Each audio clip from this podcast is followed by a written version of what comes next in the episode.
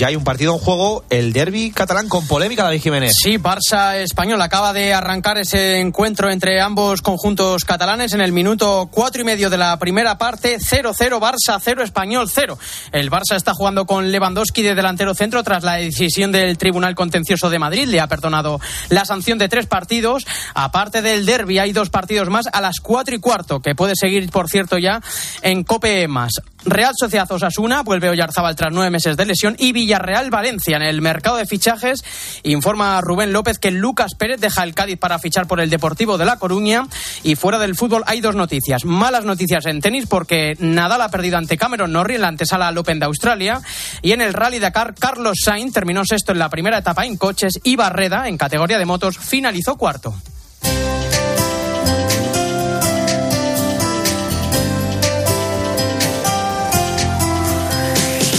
Y hoy en el espejo, como no podía ser de otra forma, la oración preferida de Benicio XVI. Álvaro Real, ¿qué tal? Buenas tardes. Buenas tardes, Iván. Mira, hoy es un día para rezar, ¿no? Porque el Papa Benedicto XVI ha estado muchísimos años rezando por la Iglesia y por todos nosotros. Y ahora creo que es el momento de rezar por él, por su eterno descanso. En una entrevista afirmaba que su oración preferida era una de Pedro Canisio, el segundo apóstol de Alemania.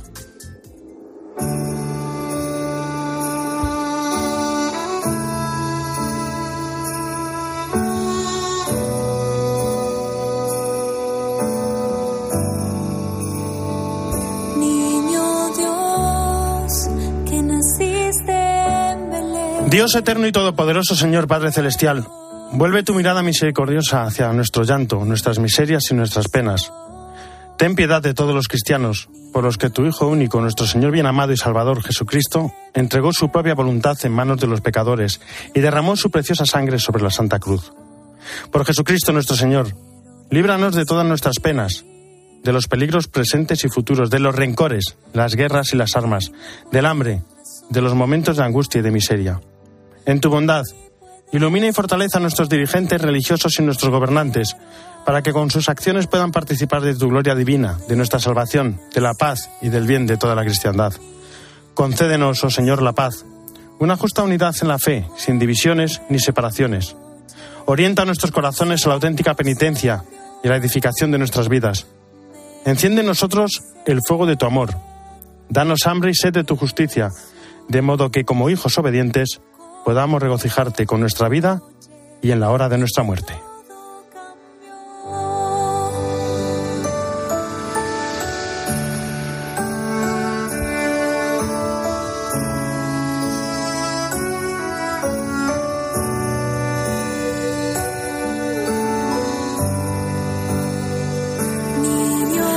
Las dos y ocho, no era menos en Canarias, y cómo no, lo primero, es lo primero. Nos vamos a ir hasta Roma. Eva Fernández, ¿cómo estás? Buenas tardes. Muy buenas tardes, Álvaro. Bueno, rueda de prensa en el Vaticano. Ya conocemos el día y la hora del funeral.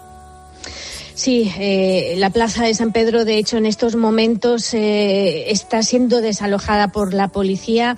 Ya no queda ningún turista mm, en los alrededores porque estaba abarrotado. Se está preparando todo para las sequías ya ha sido cerrada al público, al igual que las calles adyacentes. Eh, a la espera de esta despedida que será solemne pero sobria, como el mismo Benedicto XVI ha pedido.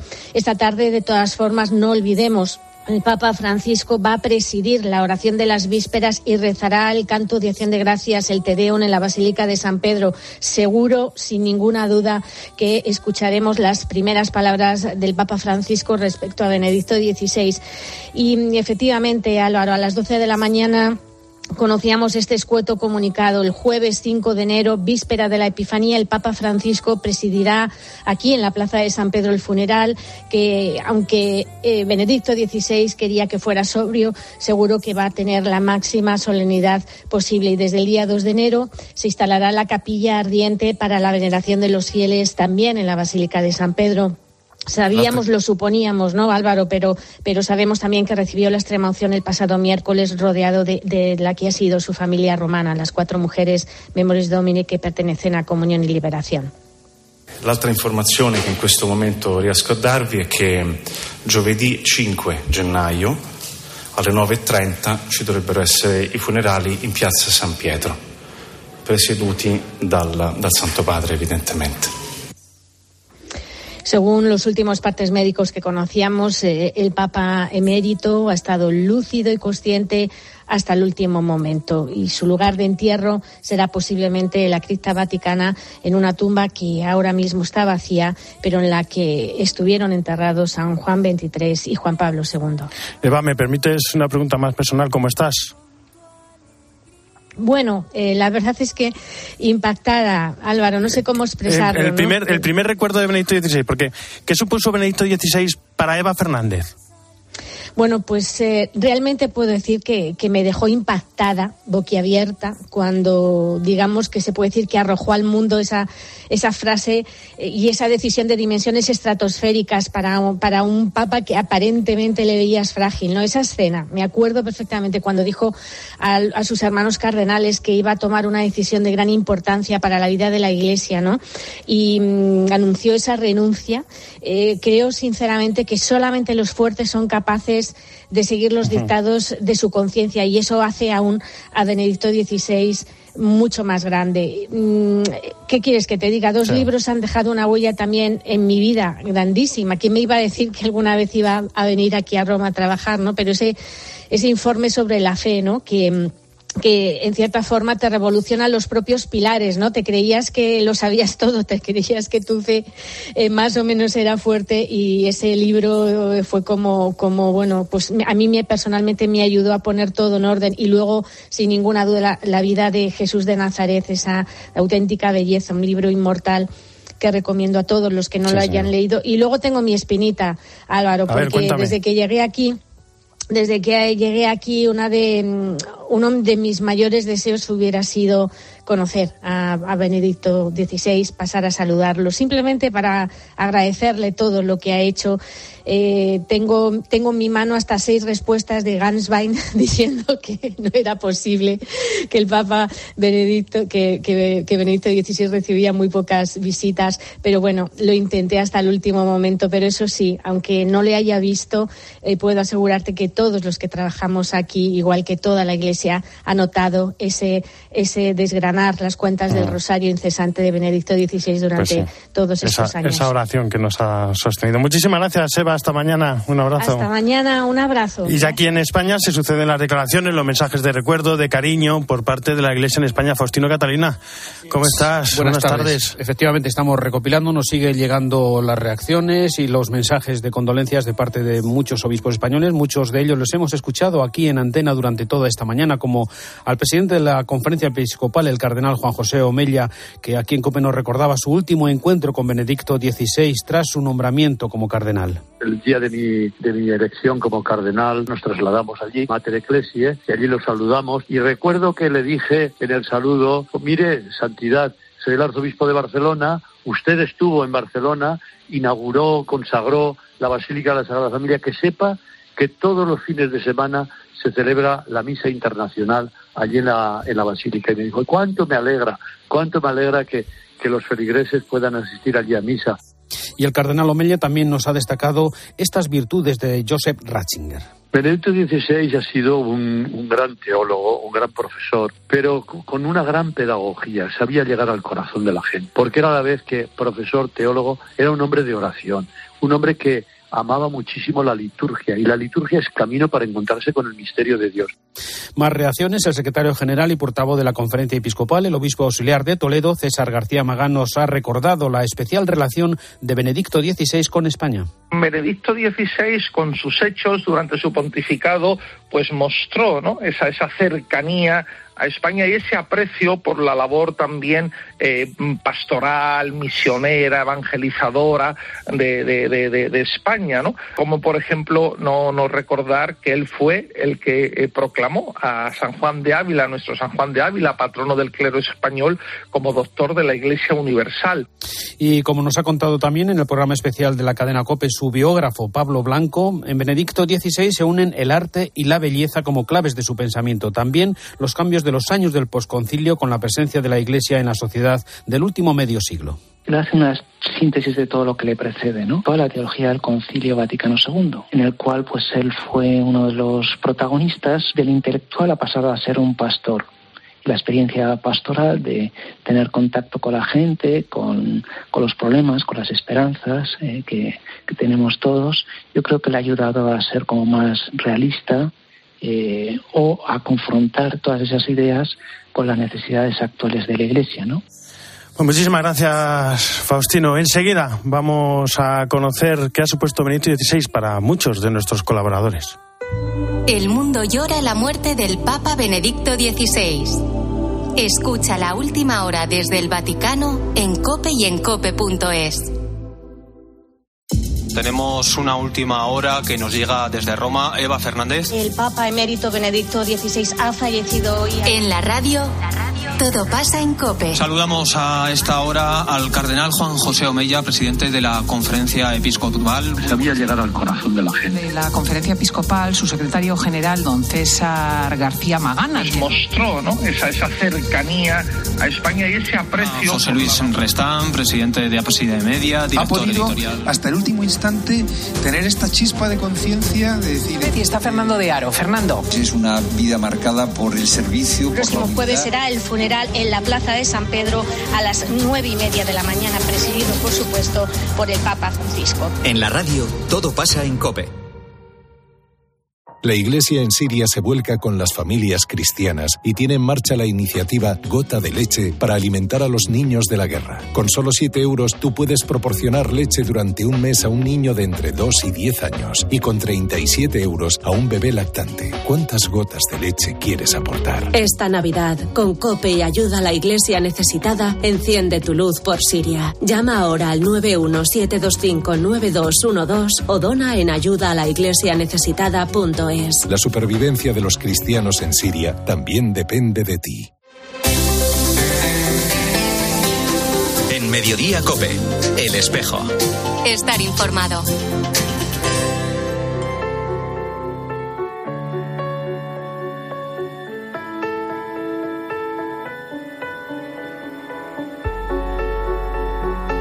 Bueno, son muchas las facetas, los recuerdos, las imágenes, los discursos, son muchos, muchísimos los detalles que nos deja una vida impresionante como la de Benito XVI. Jesús Luis Sacristán, ¿cómo estás? Buenas tardes. ¿Qué tal Álvaro? ¿Cómo estás? Muy buenas tardes. Bueno, ¿qué destacarías así a bote pronto de Benito XVI?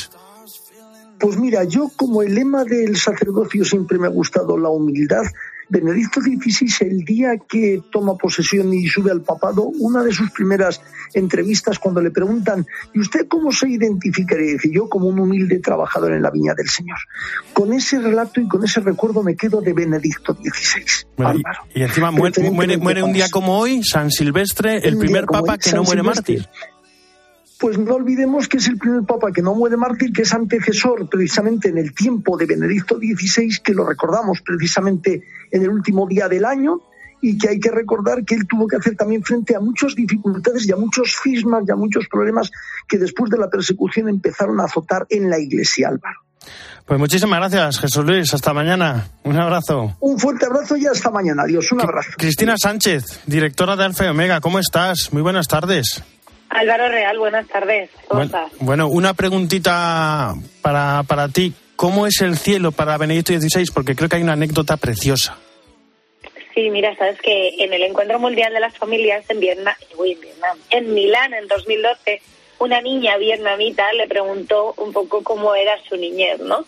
Y entonces él contó muchas cosas, pero lo primero que dijo fue que para él el paraíso, cuando pensaba en el paraíso, creía que iba a ser como estas tardes de su infancia con su familia, ¿no? Sobre todo las tardes del domingo que contaba que ya empezaban el sábado, en el que su padre les leía un, uh, unos textos que en alemán explicaban el Evangelio de cada domingo, como después se iban los domingos juntos a misa, comían alrededor de la mesa. Vivían muy cerca de Salzburgo, por lo que la música clásica inundaba ¿no? El, la localidad. Escuchaban, bueno, ya sabes, Mozart, a Schubert, él contaba, mira, su bonito, que cuando escuchaba el Kiri era como si el cielo se abriera. Bueno, pues después de relatar todo esto, le dijo a, la niña que cuando él pasara al otro lado del mundo, esperaba que ese lugar fuera como esos días en su casa, ¿no?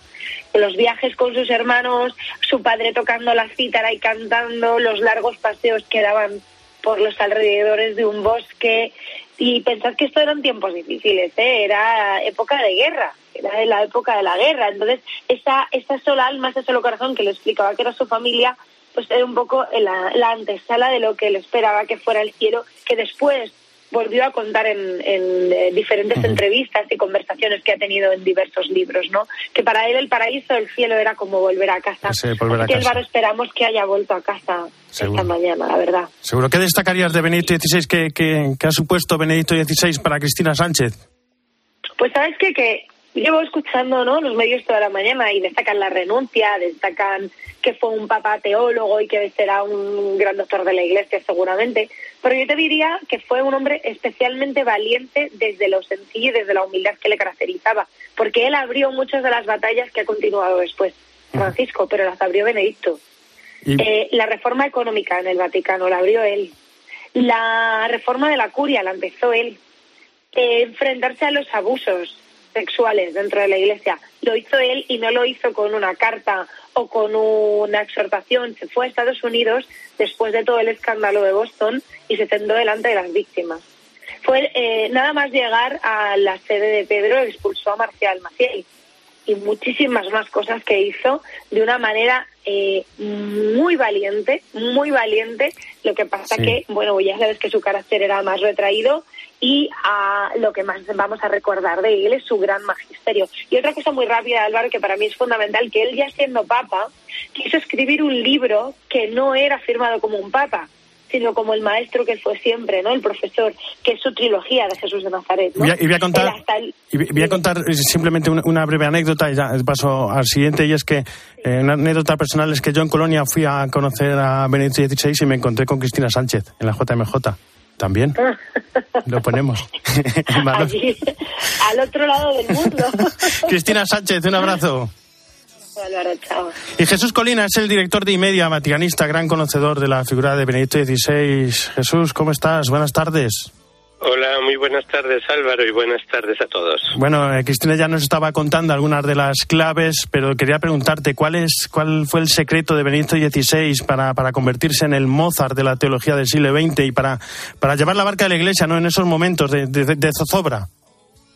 Pues mira, eh, una vez le hice esa pregunta a su anterior secretario, sería el arzobispo Joseph Clemens, y él me dijo que según él, desde su punto de vista, cuando Ratzinger tenía 22, 23 años, se dedicó dos años de su vida a estudiar San Agustín para sacar su tesis doctoral. Y dice que realmente el cerebro de Ratzinger y el corazón de Ratzinger quedaron transformados por la figura de uno de los pensadores más grandes de todos los tiempos. Cuando tú te encierras dos, dos años para imbuirte, para penetrar un cerebro de esos niveles, necesariamente tú también quedas eh, modelado.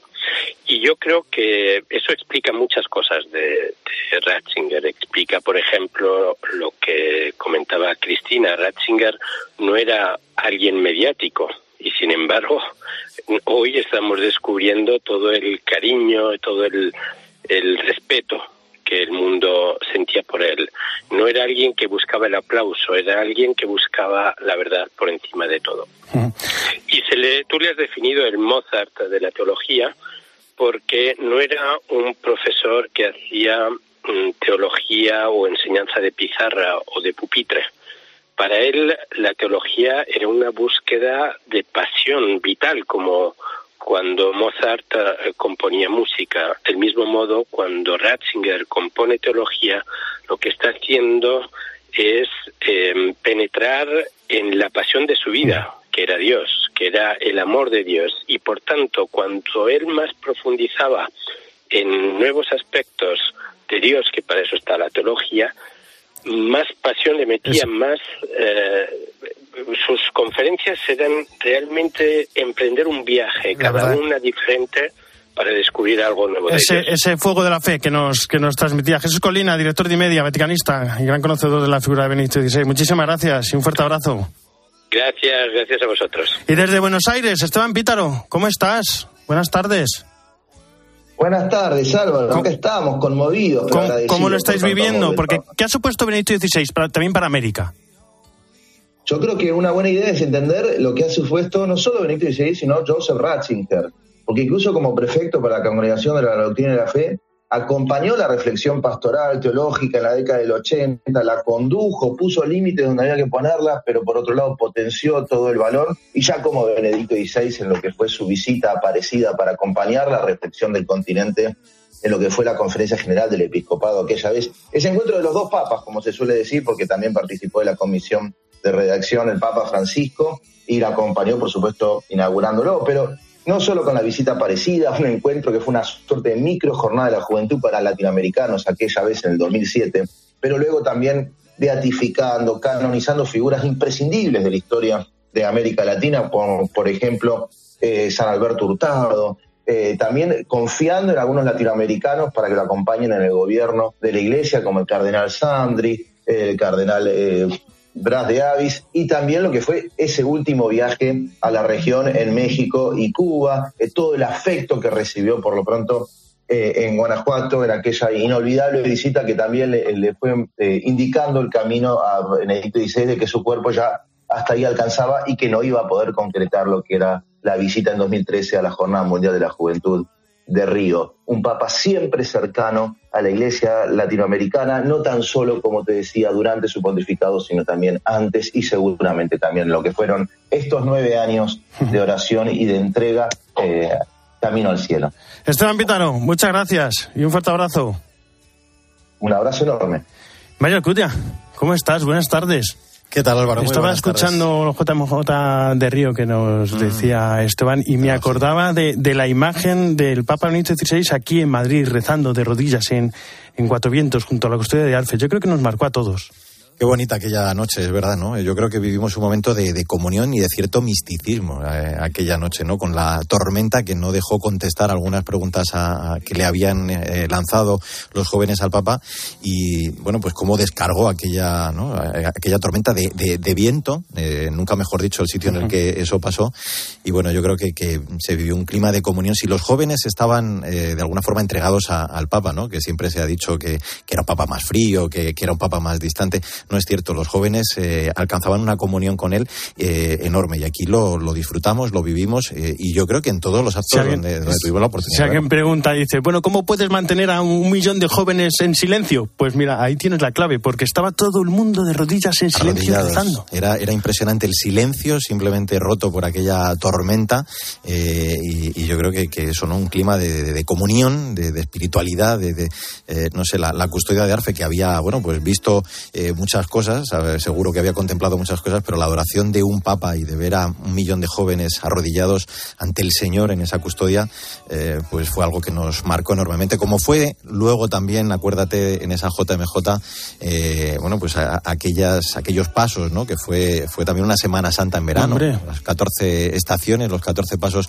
Yo recuerdo perfectamente aquella imagen de Benedicto XVI, aquí al ladito de, de Cope, bajando, entrando por la Plaza de la Independencia, por la Puerta de Alcalá, acompañado del cardenal Rocco, entonces arzobispo de, Madrid, que acogía la jornada, y, cómo el Papa se, impresionaba y, esa cara de admiración, ¿no? Eh, eh, e, ese rostro que, manifestaba la alegría de, estar viendo no solo la, recepción que le hacía, le hacía al pueblo de Madrid, sino también pues, pues eh, ver aquellas 14 estaciones, aquellos 14 pasos de la imaginería española que, se habían seleccionado con tanto mimo, ¿no? Y, y cómo no, Álvaro, pues no acordarme yo como profesor especialmente también del discurso a los profesores en el Escorial yo siempre decía, hay que marcar muchas de esas frases, pero cuando él decía eh, el cómo el camino hacia la verdad compromete, ¿no? Lo decía él, y, cómo hablaba también de, la inteligencia del amor, de la razón, de la fe. Bueno, yo creo que, que fue un, discurso, hoy lo decía el cardenal Osoro eh, en la entrevista con Cristina, que hay que volver a releer todo lo que... Pues habrá que, habrá que releerlo, me lo apunto. Muchas gracias, Mario. A vosotros.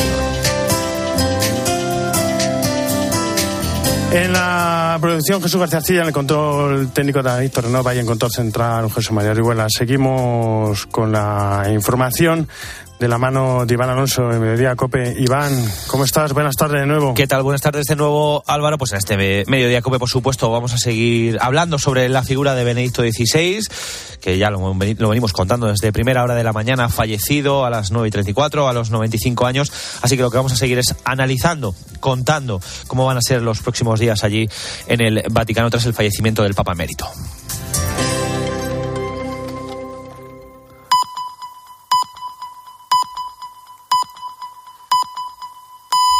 Dos y media, una y media.